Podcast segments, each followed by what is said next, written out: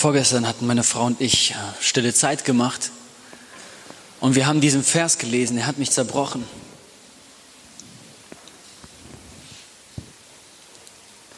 Wohlan nun, ihr Reichen, weint und heult über euer Elend, das über euch kommt.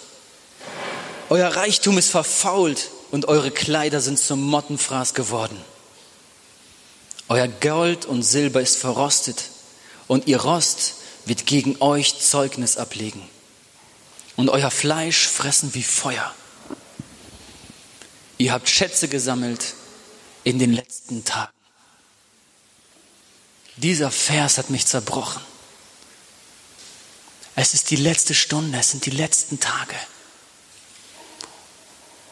Und in diesem Moment hat Gott mir gezeigt, Daniel, warum suchst du Schätze in dieser Welt? Was suchst du in dieser Welt? Es ist die letzte Stunde und ich wurde so zerbrochen von Gott. Sag Daniel, was suchst du in dieser Welt? Es sind die letzten Tage, weißt du das? Jesus kommt bald wieder. Das hier hat Jakobus in Jakobus 5 geschrieben. Das ist vor 2000 Jahren gewesen. Wenn er damals Christus erwartet hat, wie sehr sollten wir ihn erwarten?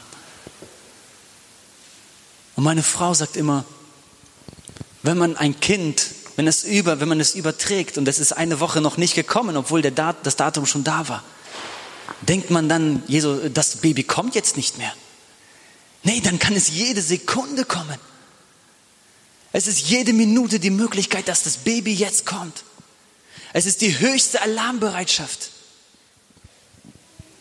Und was machst du in dieser letzten Stunde?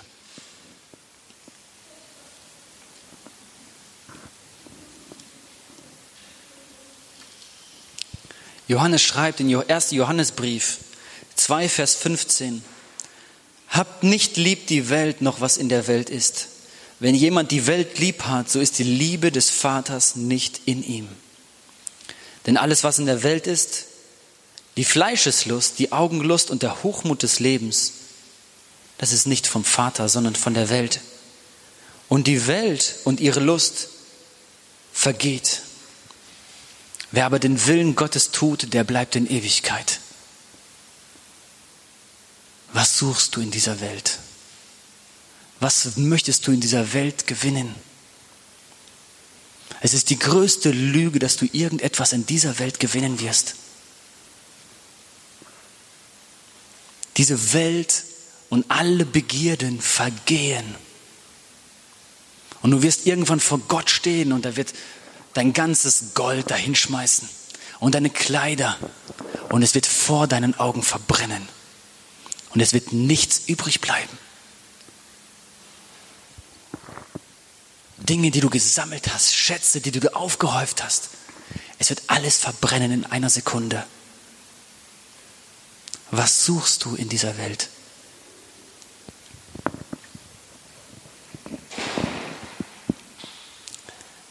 Kinder, es ist die letzte Stunde. Geht es dann weiter?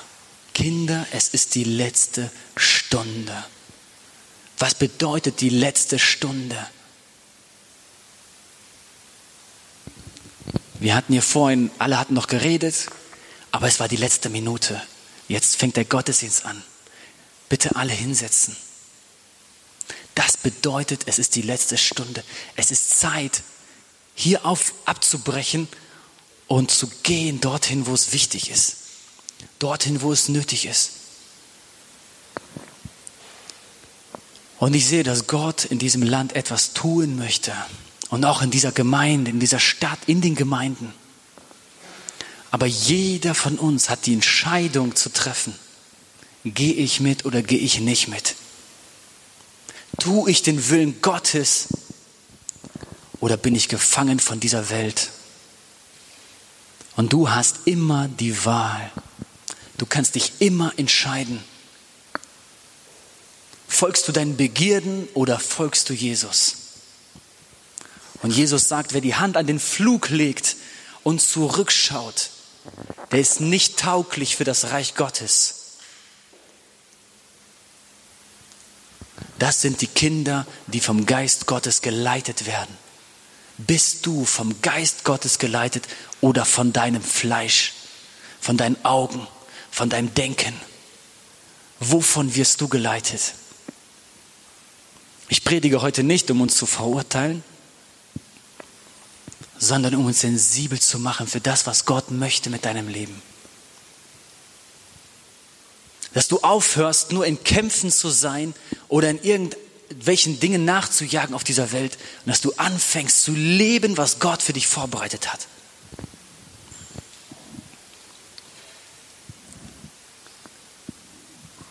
Gott sagt zu einer Gemeinde in den Sendschreiben in Offenbarung, ihr habt viel Gutes getan, aber ich habe gegen dich, dass du die erste Liebe verlassen hast. Die erste Liebe hast du verlassen. Tue Buße und tue die ersten Werke. Und man kann viel über diese erste Liebe sagen. Aber da ist etwas an erster Stelle, was Gott gehört. Und viele haben das verloren und ich verliere es manchmal. Ich verliere den Fokus, um was geht es wirklich? Um was geht es, wenn wir Gemeinde sind? Um was geht es, dass ich Christ bin? Und da ist ein Verlangen in Gott. Da ist ein Verlangen nach Liebe in Gott. Gott sehnt sich danach, dass die Gemeinde Gottes aufsteht und endlich das Gebot erfüllt, du sollst deinen Nächsten lieben wie dich selbst.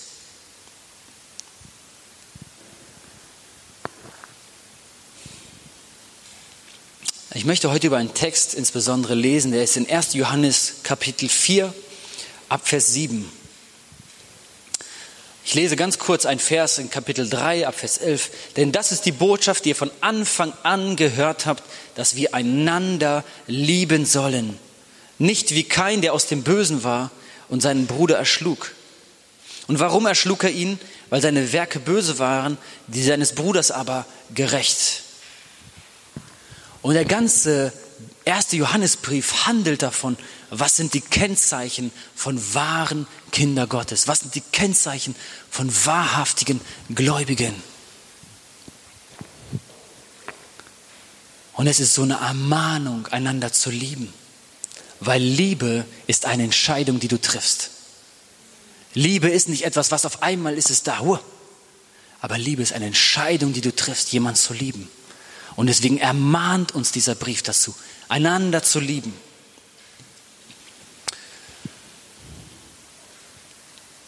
In 1. Johannes 4, Kapitel, äh, Kapitel 4 ab Vers 7 sagt er, Geliebte, lasst uns einander lieben, denn die Liebe ist aus Gott und jeder, der liebt, ist aus Gott geboren und erkennt Gott. Wer nicht liebt, der hat Gott nicht erkannt, denn Gott ist Liebe. Kennst du Gott? Kennst du Gott?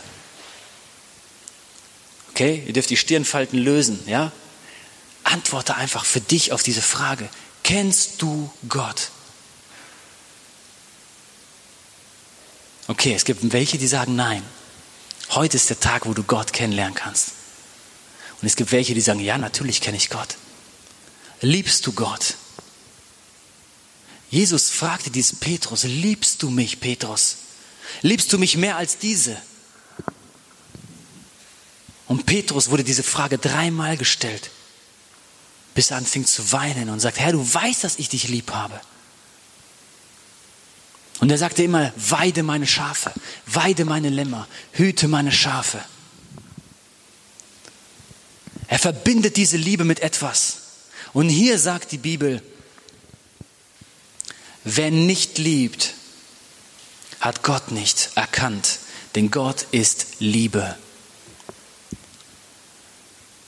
Meine Frage ist, liebst du deinen Bruder? Liebst du deine Schwester? Denn wer nicht liebt, hat Gott nicht erkannt, denn er ist Liebe. Kennst du Gott?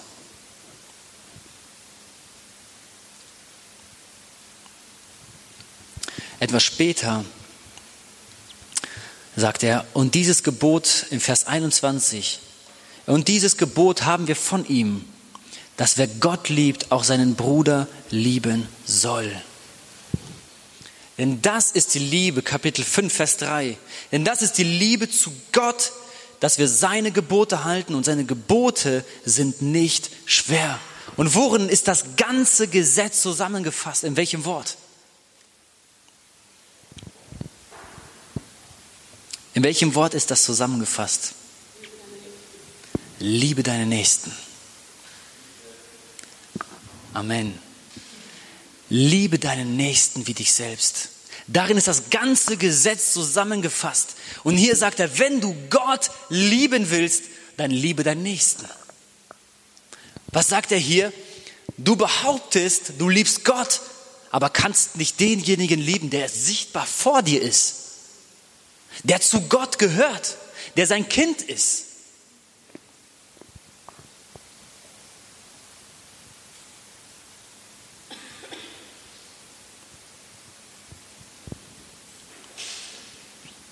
Wenn jemand sagt, ich liebe Gott und hasst doch seinen Bruder, so ist er ein Lügner. Meine Frage ist, liebst du Gott? Kannst du Gott lieben, während du deinen Bruder hast, während du deine Schwester hast? Nein. Wenn du deine Schwester, deine Bruder nicht liebst, bedeutet es, du hast Gott nicht erkannt. Du kennst Gott überhaupt nicht. Das ist hart, ne? Das ist hart. Warum ist das hart? Weil wir so eine liebe, nette Religion haben. Sprich dieses Gebet und dann bist du gerettet für alle Zeiten. Dann kannst du wieder gehen und sündigen. Aber Hauptsache, du bist gerettet. Aber so sieht Gott das nicht. Es ist nicht, dass er sagt, du musst jemanden lieben, damit du in den Himmel kommst, damit du gerettet bist, sondern er sagt, wenn jemand wirklich den Vater kennt, wenn jemand wirklich Gott liebt, er kann nicht anders, als seinen Bruder zu lieben. Das heißt, die Liebe zu deinem Bruder, zu deiner Schwester ist ein Zeichen, dass du Gott liebst. Ich will das kurz zeigen.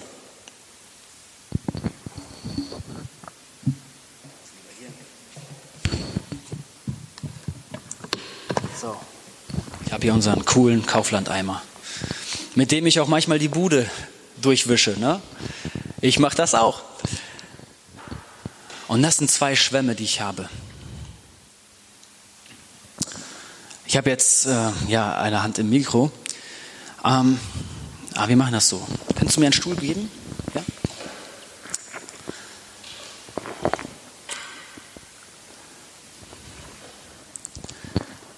Wenn du Gott erkannt hast, erkennen ist im Griechischen Genosko. Und dieses Wort bedeutet, du hast eine tiefe Begegnung mit Gott gehabt. Du wirst jemanden daran erkennen, dass er Gott erkannt hat, indem wie er seinen Nächsten liebt. Seine Frau liebt, seine Kinder liebt, die Gemeinde, Menschen in der Gemeinde, Menschen auch, die schwierig sind. Das bedeutet nicht, dass du perfekt liebst, okay? Wir werden immer vollkommen in der Liebe. Die Frucht des Geistes nimmt zu. Aber es bedeutet, dass du eine Flamme für die anderen hast. Wenn jemand eine Begegnung mit Gott hatte, dann ist das so. Du begegnest Gott und du bist gefüllt von Gott und es wird sichtbar. Es ist unmöglich, dass du Gott begegnest und das nicht sichtbar wird. Es ist unmöglich. Du begegnest Gott, du bist erfüllt von Gott und du bringst Frucht. Das ist die Frucht des Geistes. Es ist nicht, was du tust, aber es ist sein Heiliger Geist, dem du begegnet bist und der in dich hineinkommst. Und woran erkennt man das? Johannesbrief spricht von zwei wichtigen Dingen. Heiligung, heilig zu leben, nicht mehr in Sünde zu leben und deine Nächsten zu lieben. Ich will heute nur über dieses Nächstenlieben reden. Das andere ist genauso wichtig. Das sind die Dinge, woran du erkennst, dass jemand gefüllt ist mit Gott. Jetzt gibt es aber Menschen, sagen, ja, aber ich habe doch Gott erkannt, ich bin Gott begegnet, ich weiß, wer Gott ist, ich komme doch immer zu Gottesdienst. Und ich denke, es ist so, es ist derselbe Schwamm. Du gehst rein, aber du gibst Gott nicht dein Herz. Und Gott kann dich nicht füllen. Du gibst Gott nicht alles ab. Wenn du Gott begegnest, du musst alles abgeben, sodass er dich füllen kann. Wenn du das nicht alles abgibst, er kann dich nicht füllen. Und das ist, was ganz oft passiert. Menschen gehen verkrampft in die Gegenwart Gottes. Andere erleben was, du erlebst nichts. Keine Ahnung, wieso, warum nicht? Weil Gott verlangt etwas von dir, was du nicht vielleicht loslassen möchtest. Und solange du nicht weitere Schritte gehst, wird Gott dich nicht weiter füllen können, weil da ist etwas, was stört. Da ist vielleicht Verbitterung gegen jemanden. Und du hältst das fest und du sagst, ich kann nicht loslassen. Das ist meins. Diese Person hat mich so schlimm verletzt. Und Gott sagt, lass los, damit meine Liebe dein Herz erfüllen kann, damit meine Heilung in dein Herz kommen kann. Nein, ich kann nicht. Und du hältst es weiter fest. Die Liebe Gottes kann dein Herz nur so weit erfüllen, wie du loslässt. Es ist nichts drin. Und ich sehe so viele Menschen, Christen, die wollen dienen, die wollen irgendwas machen, aber die sind leer. Die haben gar nichts zu geben. Weil sie Gott nicht kennen. Ich bin nicht heute hier, um allen zu sagen, ihr kommt alle in die Hölle. Ja? Ich bin hier, um uns wach zu rütteln. Damit wir überlegen, bin ich wirklich mit Christus unterwegs oder was mache ich da für ein Schauspiel? Liebe ich Christus wirklich? Aber in Hananias und Sapphira in Apostelgeschichte, und sie gaben wie alle anderen, die ließen nur einen kleinen Teil zurück. Die ganze Gemeinde, sie waren so erfüllt von Gott und sie haben verstanden, Jesus hat alles gegeben, wir wollen auch alles geben. Und Hananias und Sapphira, die halten etwas zurück. Sie sagen, okay, wir werden allen sagen, wir haben alles gegeben, aber nebenbei machen wir trotzdem unseren schönen Roadtrip. Wir kaufen uns trotzdem unsere schöne Sache. Es wäre gar kein Problem gewesen. Aber was das Problem war, war ihr Herz. Und Petrus sagt, warum heuchelt ihr? Warum versucht ihr Gott zu betrügen? Kennst du Gott? Ist in deinem Leben sichtbar, dass du Gott erfahren hast, dass du Gott erkannt hast? Liebst du deinen Bruder? Liebst du deine Schwester? Du wirst vielleicht sagen, ja, ich liebe meine Schwester. Ich liebe meinen Bruder.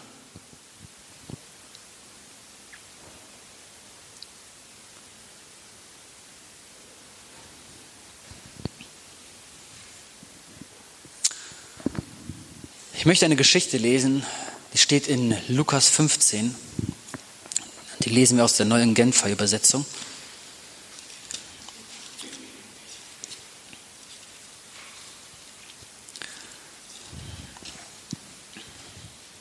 Das ist eine Geschichte von zwei jungen Männern und einem Vater. Und der jüngere von beiden sagt eines Tages, komm, Vater, ich habe keinen Bock hier zu malochen, gib mir einfach meinen Anteil, mein Erbteil und ich entscheide ab jetzt selbst, was ich damit mache. Der jüngere Sohn bekommt es, der Vater gibt ihm das. Der Vater ist nicht so, dass er sagt, nein, du wirst das nicht machen, ich befehle hier, solange du unter meinem Dach wohnst. Nein, der Vater lässt diesen jungen Mann selbst eine Entscheidung treffen. Und so ist Gott auch mit uns. Er sagt, hey, hier ist ein Weg des Segens für dich vorbereitet und es gibt einen Weg des Fluches. Aber Gott lässt dich selbst entscheiden, wohin du gehst. Gehst du in den Segen oder gehst du in den Fluch? Es ist nicht so, dass Gott sagt, okay, du gehst da lang, dann bestrafe ich dich, sondern die Strafe ist da schon, du gehst selbst hin. Du richtest dich selbst zugrunde. Dieser Vater, es zerbricht ihm das Herz, dass sein Sohn ihn verlässt aber er lässt ihn ziehen. Und Gott, wenn du sündigst, er wird dich auch sündigen lassen. Es ist eine der größten Gnaden, die Gott uns gibt, wenn er uns ins Licht bringt. Wenn er Sünde aufdeckt. Wenn er uns überführt. So wie heute vielleicht. Und du merkst, es ist nicht alles richtig bei mir. Es ist eine Gnade Gottes. Das ist das Wirken des Heiligen Geistes. Dass er uns überführt. Dieser junge Mann nimmt das Geld, zieht los in ein fernes Land und verprasst es. Spielotheken, sag ich jetzt mal, Huren. Er macht sich sein schönes Leben, so wie er denkt. Er hat Freunde um sich geschart, die, die warten jeden Abend begierig darauf, auch ein bisschen was von ihm abzubekommen. Er denkt, er hat das dicke Leben, ja. Aber es kommt eine Hungersnot über dieses Land und auch er verliert alles. Er endet ohne alles. Die einzige Möglichkeit, die er hat, ist bei einem Schweinebauer zu arbeiten und die Schweine zu, äh, zu äh, weiden, da auf die aufzupassen, sie zu füttern. Und sein Magen knurrt, er ist dort, er hat Hunger. Und er sagt, ach, wenn ich doch nur eine Möhren, Möhre bekommen würde, eine Schote hier bekommen würde. Aber er bekommt nicht mal das Futter der Schweine. Und dieser junge Mann ist ein Jude. Ein Jude fasst keine Schweine an. Dieser Mann landet auf dem Boden in seiner vollen Härte. Lukas 15, Vers 17. Jetzt kam er zur Besinnung. Er sagte sich, wie viele Tagelöhner hat mein Vater? Und alle haben mehr als genug zu essen. Ich dagegen komme hier vor Hunger um. Ich will mich aufmachen und zu meinem Vater gehen und ihm sagen, Vater, ich habe mich gegen den Himmel und gegen dich versündigt ich bin es nicht mehr wert, dein Sohn genannt zu werden. Mach mich zu einem deiner Tagelöhner. So machte er sich auf den Weg zu seinem Vater. Und dieser sah ihn schon von weitem kommen. Voller Mitleid lief er ihm entgegen, fiel ihm um den Hals und küsste ihn.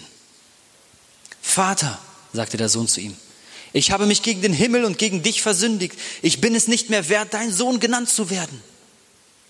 Doch der Vater befahl seinen Dienern, schnell holt das beste Gewand und zieht es ihm an, steckt ihm einen Ring an den Finger und bringt ihm ein paar Sandalen. Holt das Mastkalb und schlachtet es. Wir wollen ein Fest feiern und fröhlich sein. Denn mein Sohn war tot und nun lebt er wieder. Er war verloren, nun ist er wieder gefunden.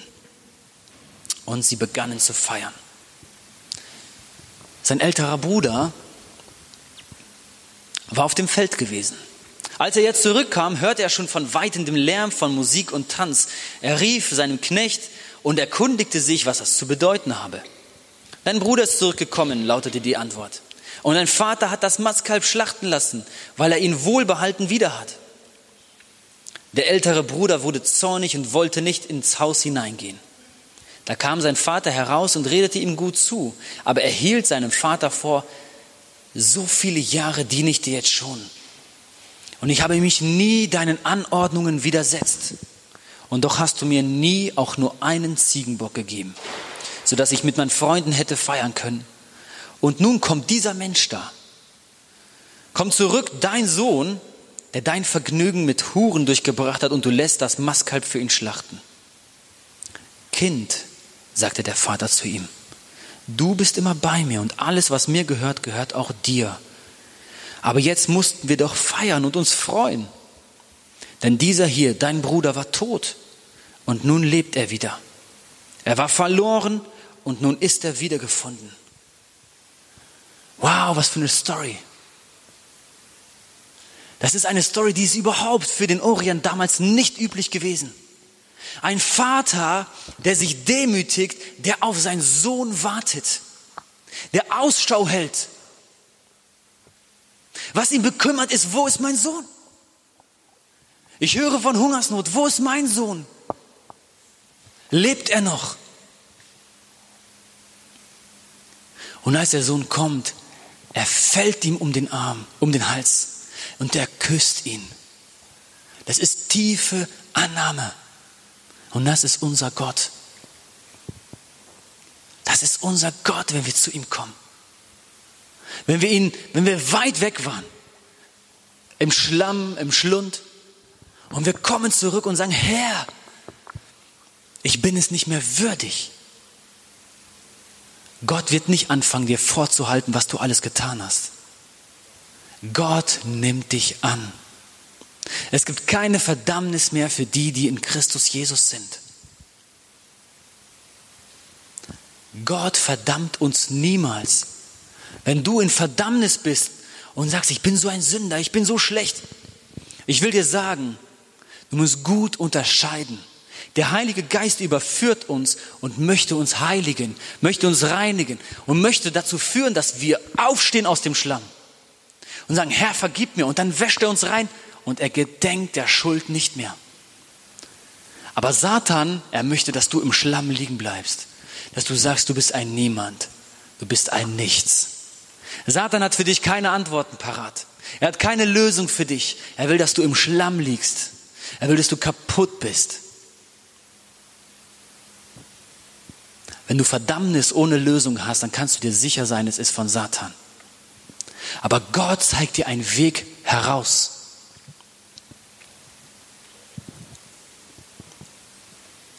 Ich will ganz klar sagen, es gibt auch ein Evangelium, was heute gepredigt wird, das nennt man Hyper Grace. Es gibt unterschiedliche Prediger, die das predigen. Ja, Joseph Prince, unterschiedliche Leute. Und die sagen, bist du einmal gerettet, bist du immer gerettet. Bei Gott bedeutet Nachfolge Nachfolge.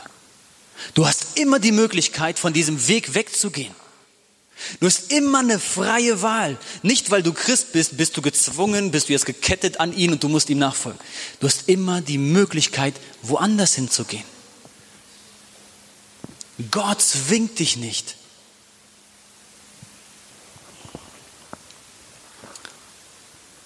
Aber Sünde versucht uns wieder von ihm wegzureißen. Und Satan versucht dich mit Sünde von Gott wegzureißen, aus der Fülle Gottes wegzureißen. Wir müssen immer wieder zu Gott kommen und sagen, Herr, vergib mir, reinige mich, mache mich neu.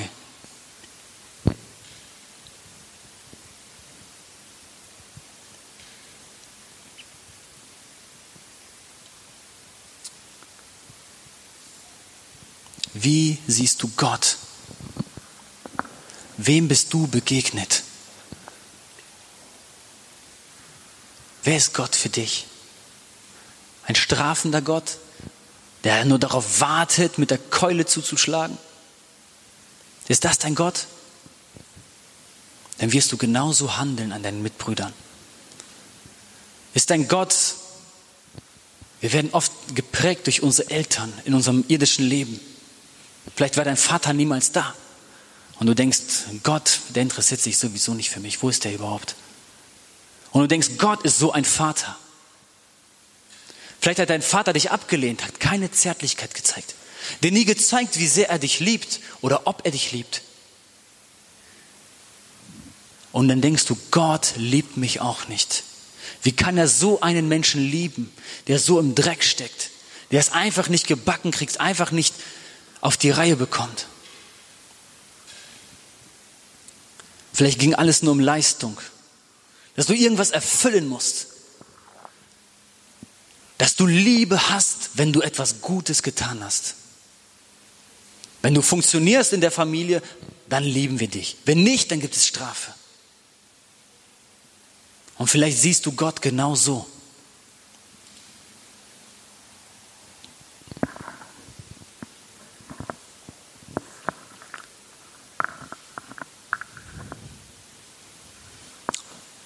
Welchem Gott bist du begegnet?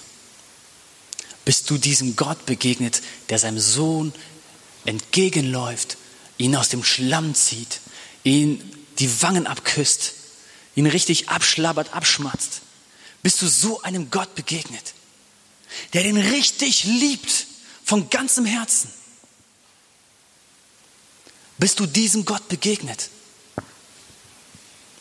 Weil wenn du diesem Gott begegnet bist, das verändert dich. Wenn du verstanden hast, ich war im Dreck und er nimmt mich an. Wenn du verstanden hast, dass du eigentlich Staub bist, dass du alles verloren hast, dass du es total vergeigt hast, aber Gott, der Allmächtige, entscheidet sich, ich werde auf diese Erde gehen Und wir haben letztes Jahr darüber geredet. Für Gott ist diese Erde nur ein Staubkorn. Und jeder, der auf dieser Erde ist, ist ein Staubkorn auf dem Staubkorn. In Gottes Augen, wir sind, würde man sagen, nichts.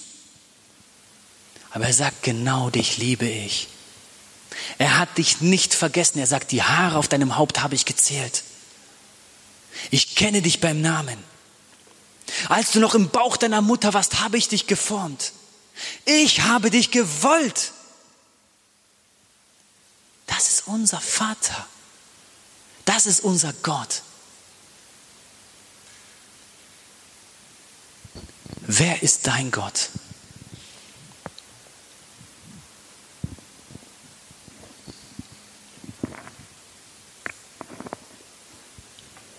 Darin ist die Liebe Gottes zu uns offenbart worden,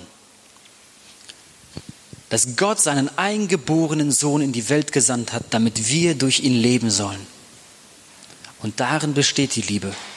Nicht, dass wir Gott geliebt haben, sondern dass er uns geliebt hat und seinen Sohn gesandt hat als Sühneopfer für unsere Sünden. Darin hat sich Gottes Liebe offenbart. Die Bibel sagt, niemand hat Gott je gesehen, aber der Sohn hat ihn uns offenbart. Jesus zeigt uns, wie der Vater ist. Das heißt, alles, was anders spricht, es geht nur um Leistung. Es geht nur um, um ähm, dass du alles richtig machst. Dass du ja keinen Fehler machst. Muss weichen. Weil wir sehen, wie Gott sich opfert für uns. Seine Liebe hat er dadurch gezeigt, dass er zu uns kam. Gott hätte sitzen bleiben können im Himmel auf seinem Thron und hätte sagen können, ihr habt es nicht anders verdient. Und das hätten wir auch nicht anders verdient. Wie hat dieser junge Mann, dieser ältere Sohn gesagt? Er hat doch alles verprasst. Er war doch mit den Huren. Ich war doch hier. Aber was hat der Sohn Gottes gesagt? Vater, ich werde gehen. Ich werde gehen für diese kaputten Menschen, die im Schlamm sind. Ich werde sie suchen. Ich werde jedem Einzelnen nachgehen. Ich werde gucken, wo sie sind. Ich gebe alles her und selbst wenn ich sterbe, sie sollen zurückkommen zu dir. Jesus geht und er gibt alles für dich hin. Das ist Gottes Liebe. Das ist, wo Gottes Liebe offenbart wird für dich. Kennst du diesen Gott? Kennst du die Liebe? Er ist die Liebe. Alle schreiben darüber. Petrus, Paulus, Jakobus, Johannes. Sie schreiben alle darüber. Warum? Weil sie haben Jesus erlebt. Sie haben diese Liebe erlebt. Paulus war, dabei. Er hat angeordnet, dass Stephanus gesteinigt wird. Er hat diese Liebe erlebt von einem Jünger. Wenn du diese Liebe erlebst, sie verändert dich. Du kannst nicht bleiben, wie du warst. Meint ihr, der jüngere Sohn bleibt, wie er war? Meint ihr, er nimmt die nächste Portion und geht wieder los? Er ist Gott begegnet. Er ist dem Vater begegnet. Er kann nicht bleiben, wie er ist. Kennst du Gott?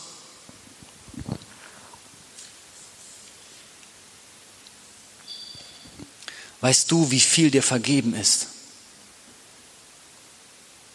Da ist diese Frau und sie kommt zu Jesus und schüttet teures Salböl auf ihn, auf seine Füße und trocknet das.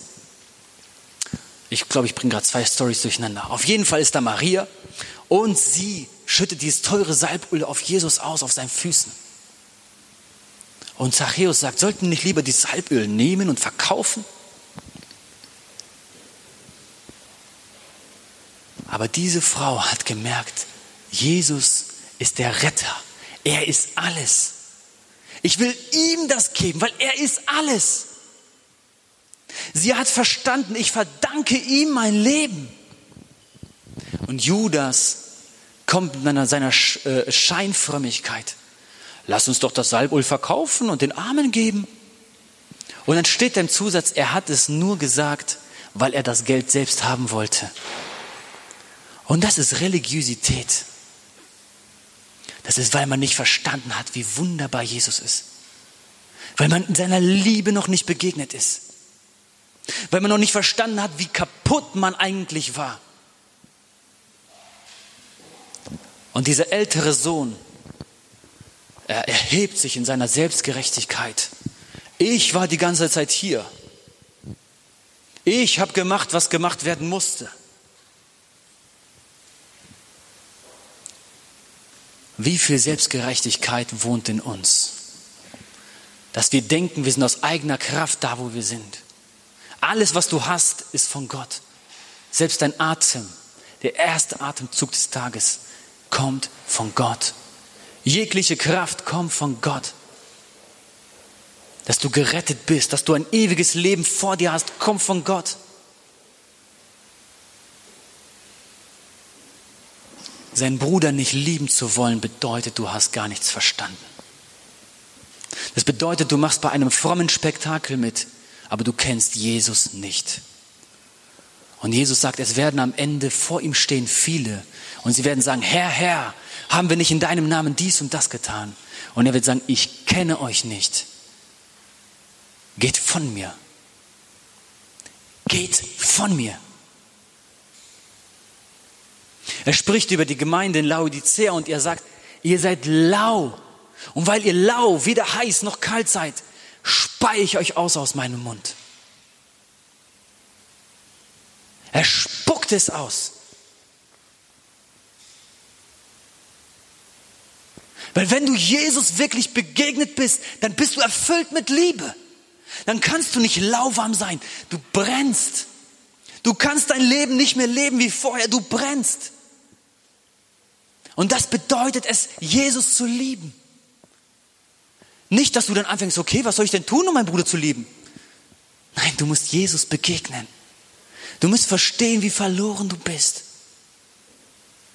Weint und schreit über euer Elend, ihr Reichen. Weint über euer Elend.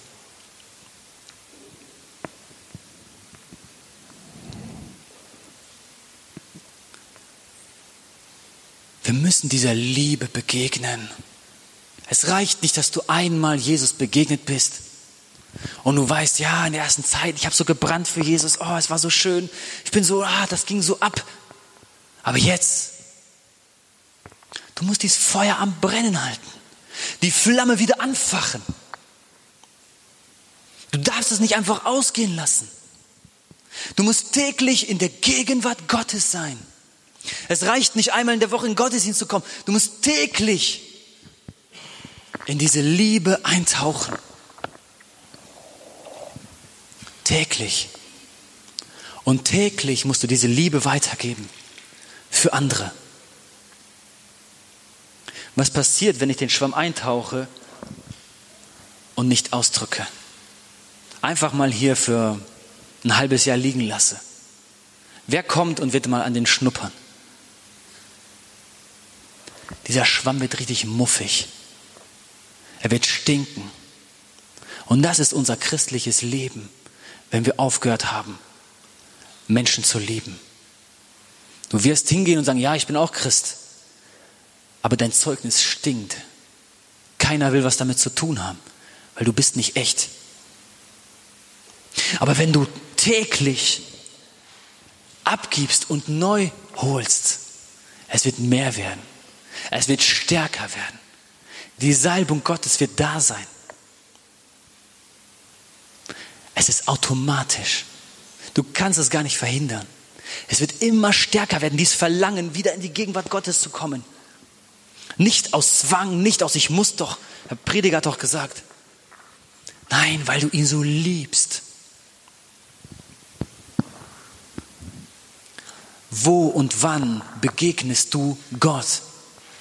Wo ist deine Zeit, wo du hingehst und schöpfst aus der Quelle?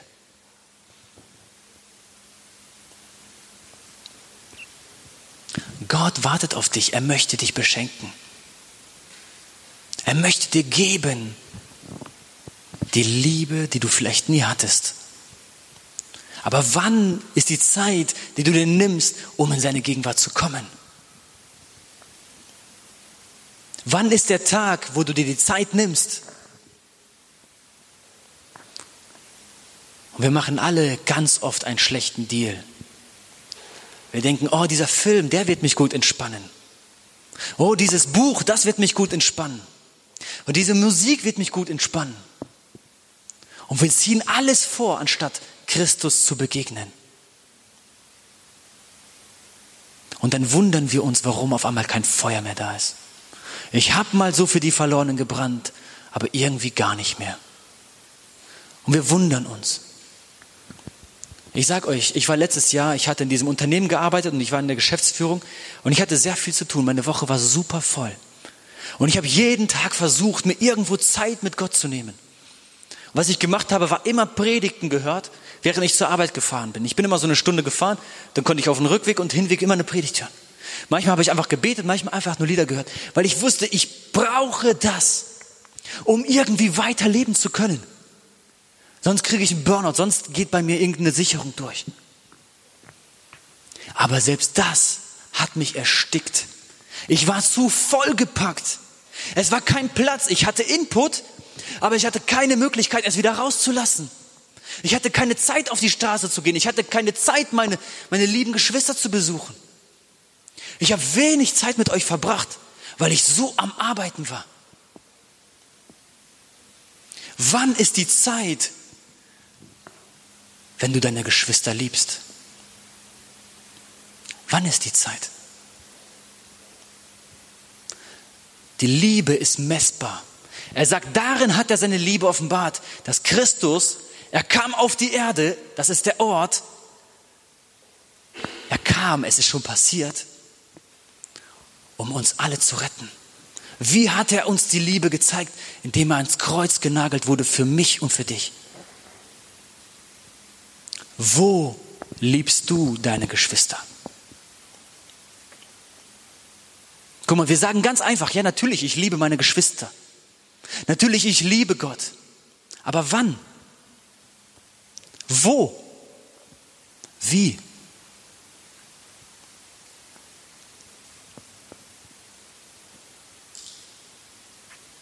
Und wenn wir uns diese Frage ganz ehrlich stellen, dann merken wir, oh, hm, da ist gar nicht so viel.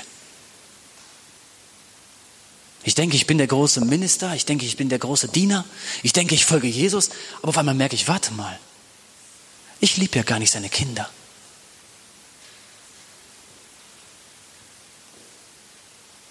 Es ist so viel, was verloren geht, weil wir so auf uns selbst konzentriert sind. Ich hatte letzte Woche Urlaub. Und wir haben schöne Tage gehabt mit den Kids, haben Planschbecken aufgestellt und ich bin da richtig abgegangen. Hat mir richtig Spaß gemacht. Habe jede Ehre verloren vor den Menschen. Aber das habe ich für meine Kinder gemacht. Und am Donnerstag war ich im Pool. Habe gesagt, heute ist ganz eindeutig, ich fahre zum Gebet. Ich bin zum Gebet gefahren, mein Auto hat keine Klimaanlage und es war 40 Grad. Und die Luana, die war auch dabei und der Levi. Wir haben da richtig geschwitzt in unserem Auto. Wir sind zum Gebet gefahren und haben Zeit in der Gegenwart Gottes verbracht. Und dort war der Ort, wo Gott an Luana gearbeitet hat. Wo er in ihr ein Werk getan hat. Und ich konnte dann sagen, ja, ich war heute dort und habe meine Schwester Liebe geschenkt. Es hat einen Ort, es hat eine Zeit und es hat eine Tat. Wie liebst du deine Geschwister? Und das sage ich nicht, um zu prahlen, ich bin der Große, ne? Ich bin, ich bin am Lernen. Ich will, dass wir lernen zu lieben. Als ob Köln noch einen Gottesdienst braucht, der schön spektakulär ist. Diese Stadt ist tot. Die gehen lieber auf ein Pink-Konzert als in unseren Gottesdienst. Leute, seien wir ehrlich. Aber was diese Welt nicht hat, das ist echte Liebe. Das ist die Gegenwart Gottes. Das ist jemand, der mit Gott zusammen gewesen ist, dem man begegnet und Gottes Liebe ergießt sich über dich. Das war Jesus, ein Botschafter der Liebe Gottes.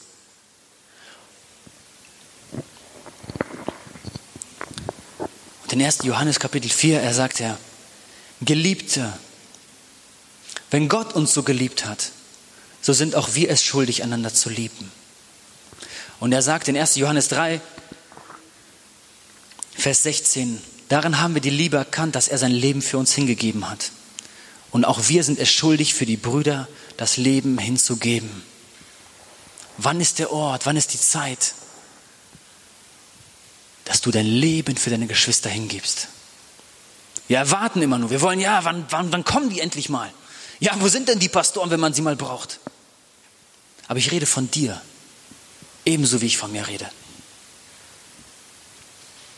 Das ist etwas, was Gott jetzt tun möchte.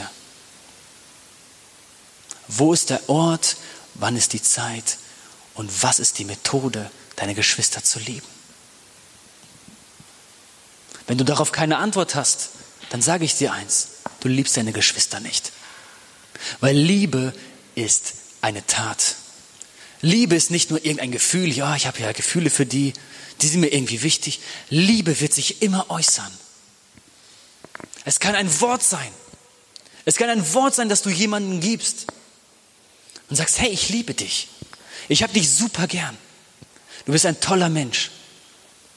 Ich mag, wie du dies tust. Ich mag, wie du das tust. Liebe kann auch bedeuten, dass du jemand mal die Wahrheit sagst. Dass du sagst, was du tust, führt dich geradewegs ins Verderben. Aber ich bin hier, um dir zu helfen.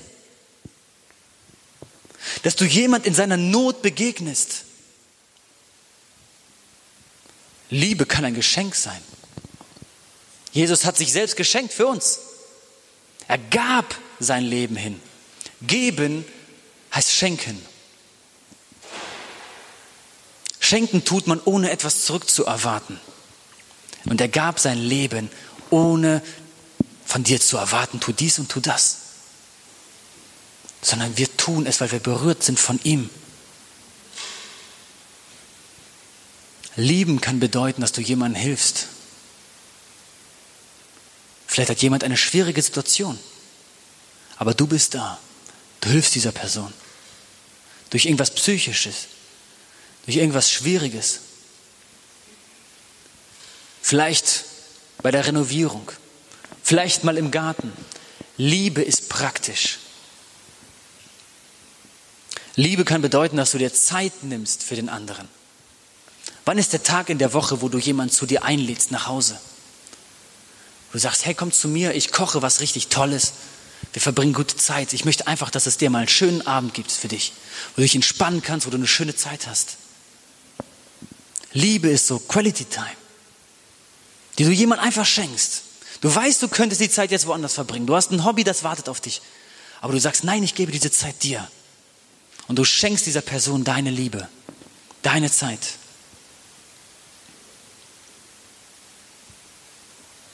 Wie liebst du? Es kann mehr sein. Es kann für andere beten sein. Eintreten. Nachtgebet für andere zu machen. Für andere zu fasten, zu sehen, die haben gerade Probleme, die haben einen Kampf. Ich gehe mit rein. Ich habe zwar gerade keine Lust auf Fasten, aber ich helfe dir, ich werde mitfasten.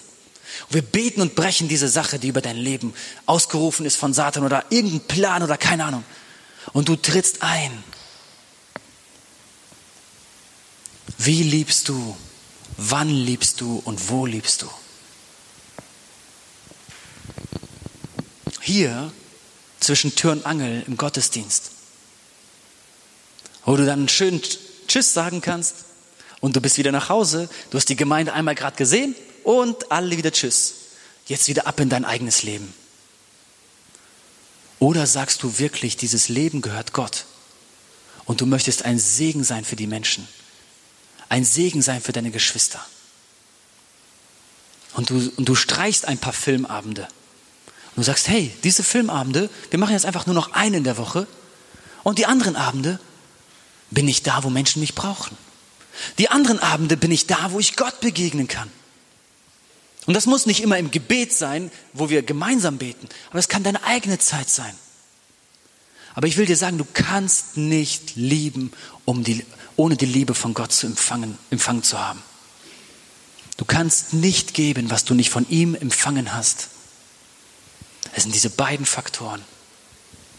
Empfangen und wieder abgeben.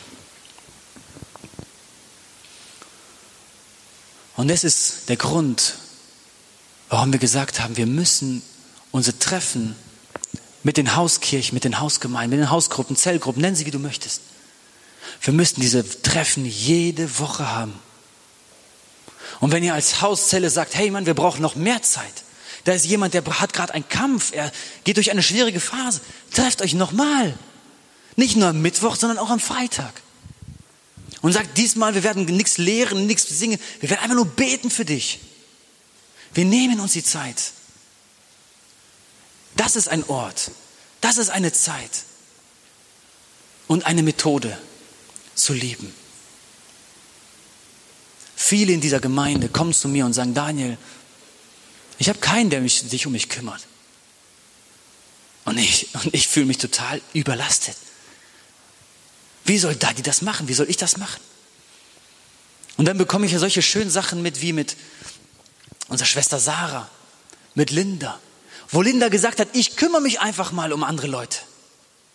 Ich werde nicht nur an mich selbst denken und auf einmal sehe ich, Sarah blüht auf. Andere blühen auf. Nicht nur wegen Linda, aber weil man auf einmal zusammenhält. Weil man gemeinsam kämpft. Und das ist, was wir wirklich kultivieren wollen. Wir werden diese, äh, diese Stadt nicht mit tollen, spektakulären Gottesdiensten begeistern. Ja, du kannst mit Gottesdiensten die Leute aus den anderen Gemeinden holen. Das kannst du. Dann denken die, oh, das ist cool, da gehe ich hin. Aber du wirst nicht diese Welt damit gewinnen. Aber mit Gottes Liebe wirst du diese Welt gewinnen. Und es ist die Liebe zu deinen Geschwistern und es ist Liebe zu allen Menschen.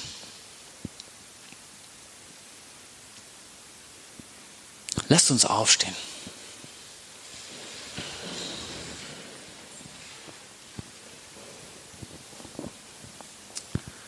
Liebst du Gott und liebst du deine Nächsten? Liebst du deine Brüder und deine Schwestern? Oder sammelst du Reichtümer? Bist du beschäftigt mit deinem eigenen Leben? Du kannst diese Frage jetzt für dich beantworten. Aber bleib da nicht stehen. Sag nicht, Herr, ich bin ja so schlecht. Sondern der Herr zeigt dir Dinge. Er zeigt dir die Wahrheit, damit die Wahrheit dein Leben wird. Damit du veränderst wirst. Fang an zu beten, fang an zu fasten dafür, dass Gott Liebe in dein Herz gibt. Für die Verlorenen. Dass dein Herz neu anfängt zu brennen für diese Welt, wo du eiskalt geworden bist. Oder denkst, du bist heiß und im Wald bist du lauwarm. Abgesehen von heute Abend, fang an, Gott zu suchen. Ich sage dir, wenn du Gott suchst, du wirst ihm begegnen. Wenn du Gott wirklich suchst, du wirst in deinem Wohnzimmer oder in deinem Flur, vielleicht in deinem Badezimmer, du wirst auf dem Boden liegen und weinen vor Gott.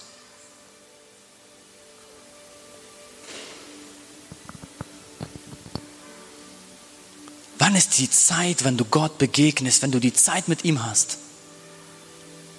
Ich hatte immer einen Kampf mit dieser Zeit, Gott, am Morgen, ich habe gesagt, ich bin kein Frühaufsteher, ich werde das am Abend machen. Und ich habe das immer so mehr, als schle äh, mehr schlecht als recht gemacht. Manchmal hatte ich Stunden, die ich hatte wirklich im Wort und das war schön. Aber manchmal so einfach so sporadisch. Und dann bist du fertig, du hast die Kinder alle ins Bett, hast noch einen Tee getrunken und dann, ja, jetzt noch was lesen. Dann ist schon 12 Uhr nachts. Du setzt dich in den Sessel, nimmst die Bibel, deine Augen klappen einfach zu und du bist weg. Tag für Tag, Tag für Tag. Verdammnis kommt hoch und Satan verdammt dich. Und meine Frau und ich haben gesagt, das geht so nicht weiter. Wir brauchen die Gegenwart Gottes in unserem Haus. Und wir haben gesagt, wir stehen morgens früher auf. Anderthalb Stunden früher, als wir sonst aufgestanden sind. damit, wenn die Kinder noch schlafen, wir Zeit mit Gott haben. Und ich kann euch sagen, mein Leben hat sich verändert. Wir sitzen morgens, wir lesen die Bibel und wir weinen beide einfach. Wir sind zerbrochen von der Liebe Gottes. Und das hatte ich früher ganz selten, dass Gott mich berührt hat. Und jetzt fast täglich. Wir lesen das Wort und das Wort wird unser Leben. Das Wort wird unser Herz, unsere DNA. Und das kannst du haben. Gott möchte dir begegnen, jeden Tag. Er möchte eine Zeit haben, wo du loslässt. Loslässt von Dingen, die du, an die du klammerst. Loslässt und ihm vertraust. Wenn du Gebet brauchst, du darfst gerne nach vorne kommen. Und ich werde gerne für dich beten. Wenn du hier einfach nach vorne kommen möchtest, einfach zu Gott beten möchtest, du kannst kommen. Wenn du an deinem Platz bist, geh auf die Knie, setz dich hin, wie auch immer, und geh zu Gott in seine Arme und sag, Herr, du weißt, wo ich bin. Herr, du weißt, wie kalt ich bin und wie gleichgültig ich bin. Zünde mich wieder an. Entfache wieder ein neues Feuer in mir. Lass uns jetzt einfach beten.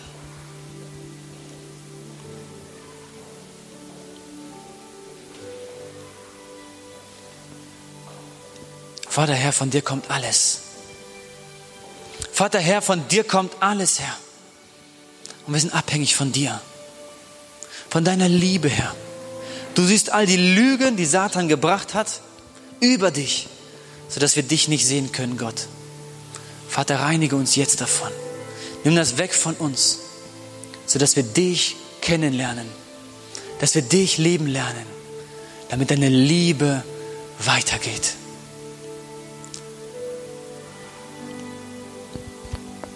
Wenn du solche Eltern gehabt hast, die dir nicht gezeigt haben, wie Gott ist, die dich nicht geliebt haben, Gott sagt zu dir, mein Kind, ich liebe dich. Und du hast Anteil an meiner Liebe. Du hast Anteil an meinem Erbe. Vielleicht waren deine Eltern nicht reich und der Herr sagt, mein Kind, ich habe hier alles für dich vorbereitet. Schau nicht auf dieses Gold und Silber dieser Welt, sondern hier die wahren Schätze habe ich hier schon für dich.